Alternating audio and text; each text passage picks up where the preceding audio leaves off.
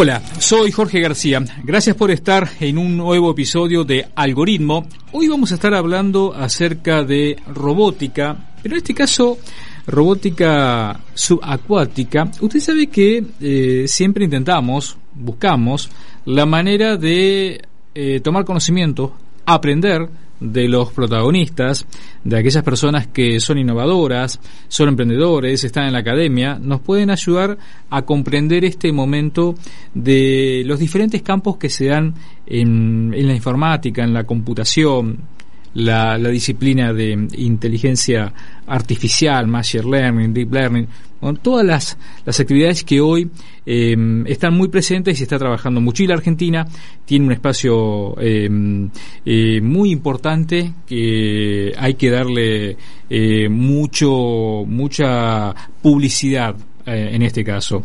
Tenemos la posibilidad hoy de estar en contacto con Ignacio Carlucho. Él es ingeniero electromecánico, egresado de la Universidad Nacional de, del Centro. En este momento es becario en el CONICET y vamos a preguntarle qué significa, por ejemplo, aprendizaje por refuerzos aplicado a robótica eh, para entender justamente sus entornos. Ignacio, gracias por estar junto a Algoritmo. Hola. Hola, Jorge.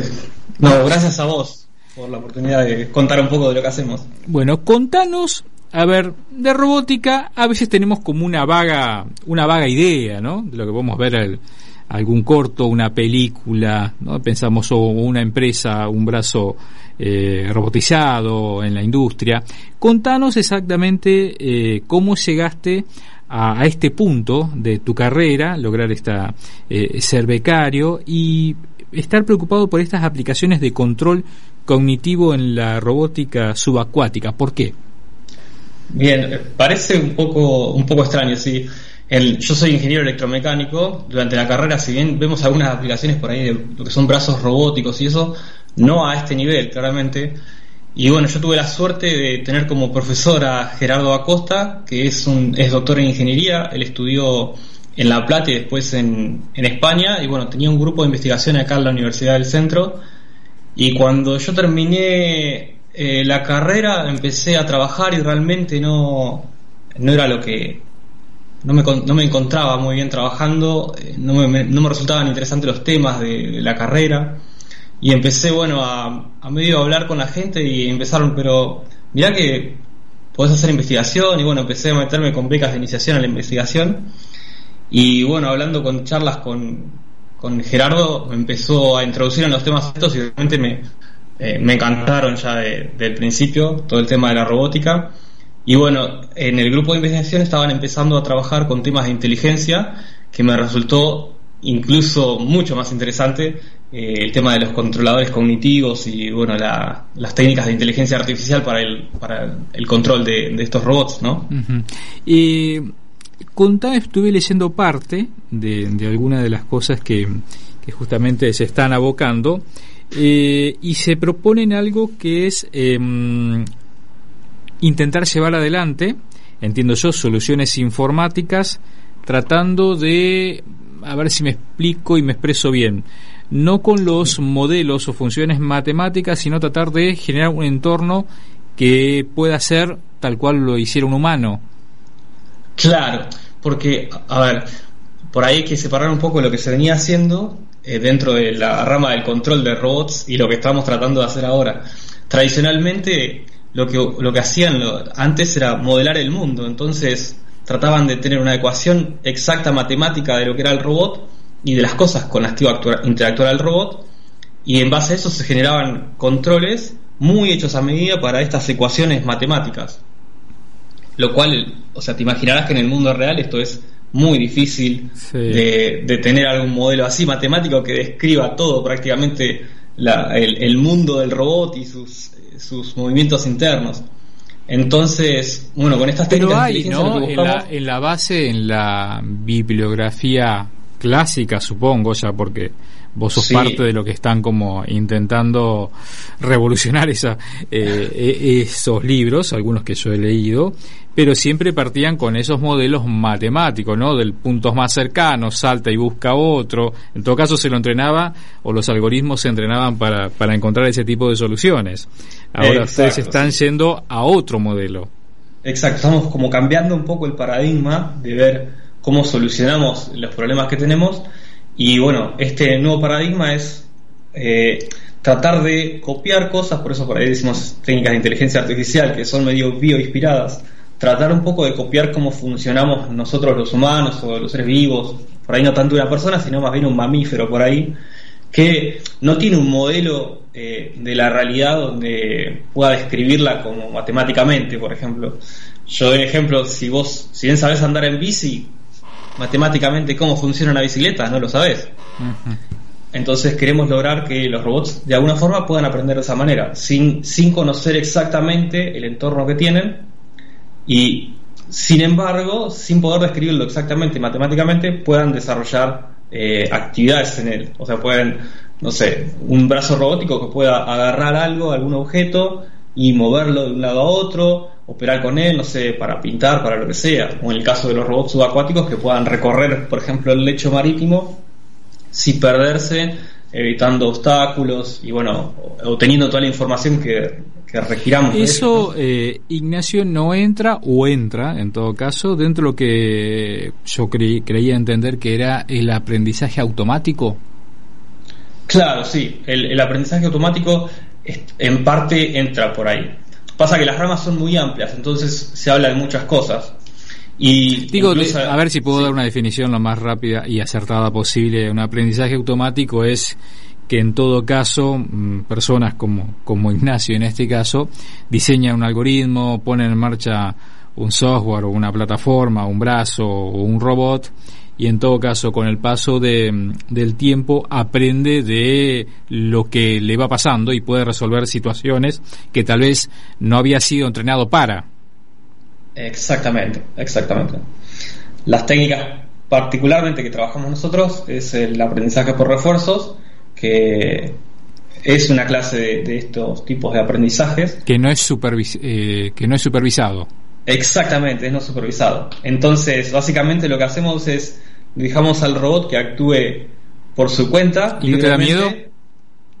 ¿Cómo? ¿No te da miedo que en un futuro ese robot haga cosas que vos crees que no tendría que hacer?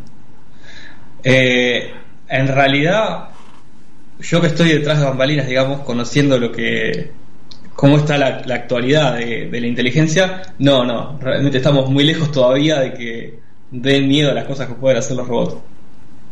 ¿Lo, lo crees? ¿Lo crees? Digamos, no, no, no, no quiero dejarme llevar por, por, por, artículos de revista, por comentarios en Twitter, en redes o, o por películas, sino es justamente porque hay personas con, con fundamentos y que, que justamente tienen opiniones contrarias, ¿no? Uno dice una cosa, otro dice otra, incluso si no hay que llegar a una, a una regulación a tiempo.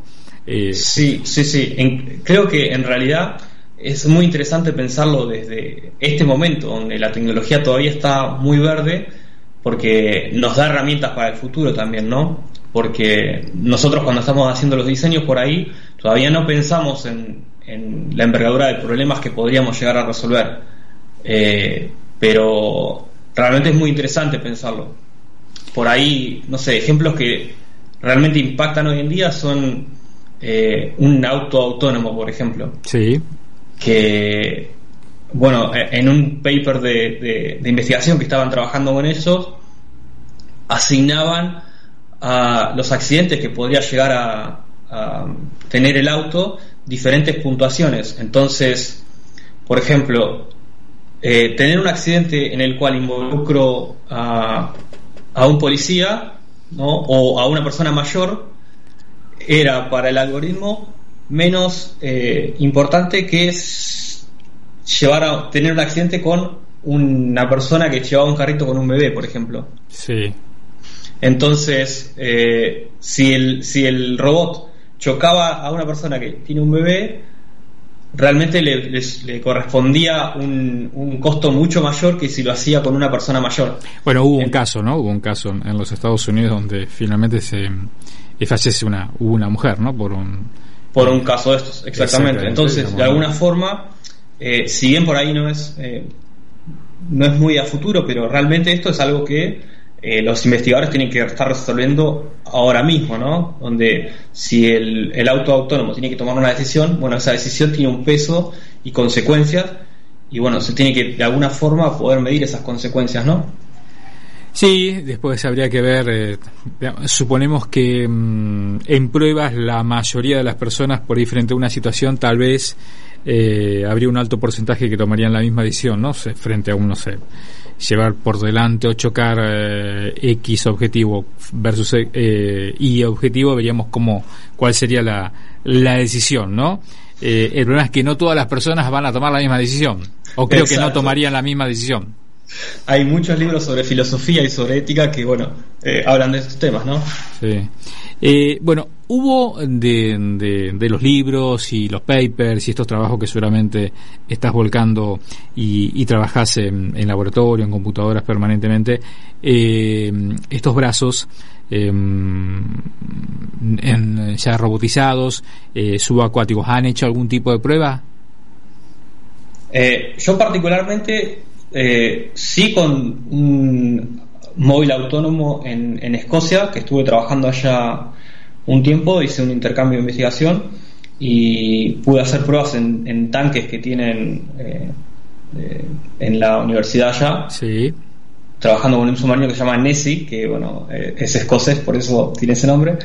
Y bueno, probamos algunos de estos algoritmos eh, de aprendizaje por refuerzos con, con, el submarino este. Y después, bueno, acá en Argentina con robots móviles de superficie, porque todavía no está completamente operativo el submarino que estamos desarrollando. ¿Para qué podría servir, por ejemplo? Eh, ¿O para qué te lo imaginas?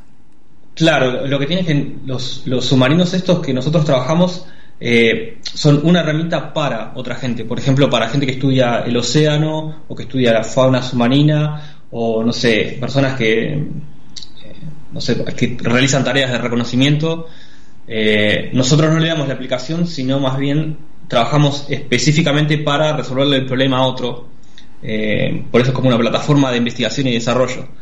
Pero eh, hay muchos problemas que se enfrentan abajo del agua que requieren realmente de, estas técnicas que le permitan mayor desarrollo, mayor autonomía, digamos, de alguna forma al móvil. ¿Te puedo dar un ejemplo? Sí, claro. Eh, todos en Argentina conocemos lo que pasó con el Ara San Juan. Exacto, claro en la búsqueda del Ara San Juan estuvieron involucrados un montón de estos móviles autónomos. Sí. Eh, y bueno, que desarrollaron tareas de, rescate y de búsqueda en realidad. Eh, estos móviles operan de, la misma manera. Ellos se, se largan en el agua y realizan tareas autónomas durante todo el tiempo que tengan batería, donde van reconociendo el suelo marítimo y una vez que, que bueno, termina su misión, se levantan y se procesan todos los datos desde arriba del agua.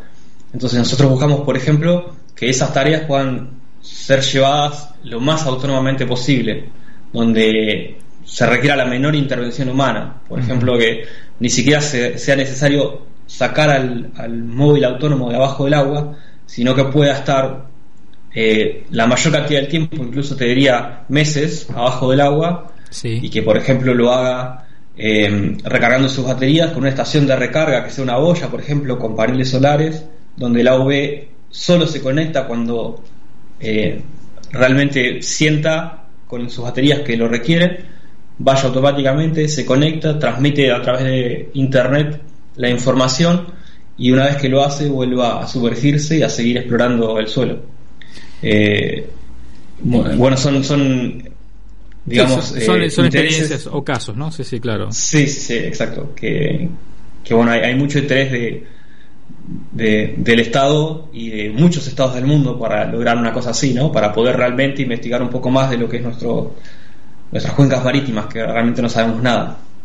Eh, y entonces, con, y, por qué estudiaste ingeniería electromecánica? ¿Qué pasó en ese momento? ¿Por qué te habías propuesto primero electromecánica? Realmente sabía que quería estudiar una ingeniería, pero no tenía muy claro cuál. Y electromecánica estaba en mi ciudad y además era es una de las carreras que tiene como mayor espectro para, para de fuentes laborales después porque puedes trabajar en la parte eléctrica, mecánica o electrónica, eh, lo cual es, es, muy bueno. Entonces, si bien cuando no, está, no tenés muy claro, es una carrera que es muy interesante porque te permite eh, después moverte en, varios en, en, varias aplicaciones diferentes, digamos. Eh, pero bueno, terminé haciendo nada que ver, robótica, un poco de software. Muy bien, bueno, y te pones todos los días en tu laboratorio, en tu oficina, en tu setup de trabajo, que, que está compuesto por qué? ¿Qué tenés? ¿Cómo, cómo te mueves en, tu día? ¿Con, ¿Qué te sentís más cómodo? ¿Qué te, digamos, te sentás en la computadora y comenzás a trabajar sobre, sobre qué plataforma? Sí, por lo general sí, la computadora con Linux eh, y programando. Yo uso Python y TensorFlow por lo general para, para programar. Así que ese, ese es básicamente mi día. Y por lo general trabajamos mucho con simulaciones porque bueno, son mucho más baratas y rápidas, entonces los desarrollos los vamos haciendo ahí y una vez que tenemos algoritmos que más o menos están acabados, ahí sí empezamos a... Gastan un eh, par de dólares. Gastamos un par de dólares y tratamos de aplicarlos en algún robot real, sí. Y lo, van, lo aplican. Bueno, Ignacio, ha sido un placer. Gracias, muy gentil por tu mm. tiempo. ¿eh? Felicitaciones. gracias a vos, ¿eh? Jorge, por la oportunidad. Gracias, es muy amable.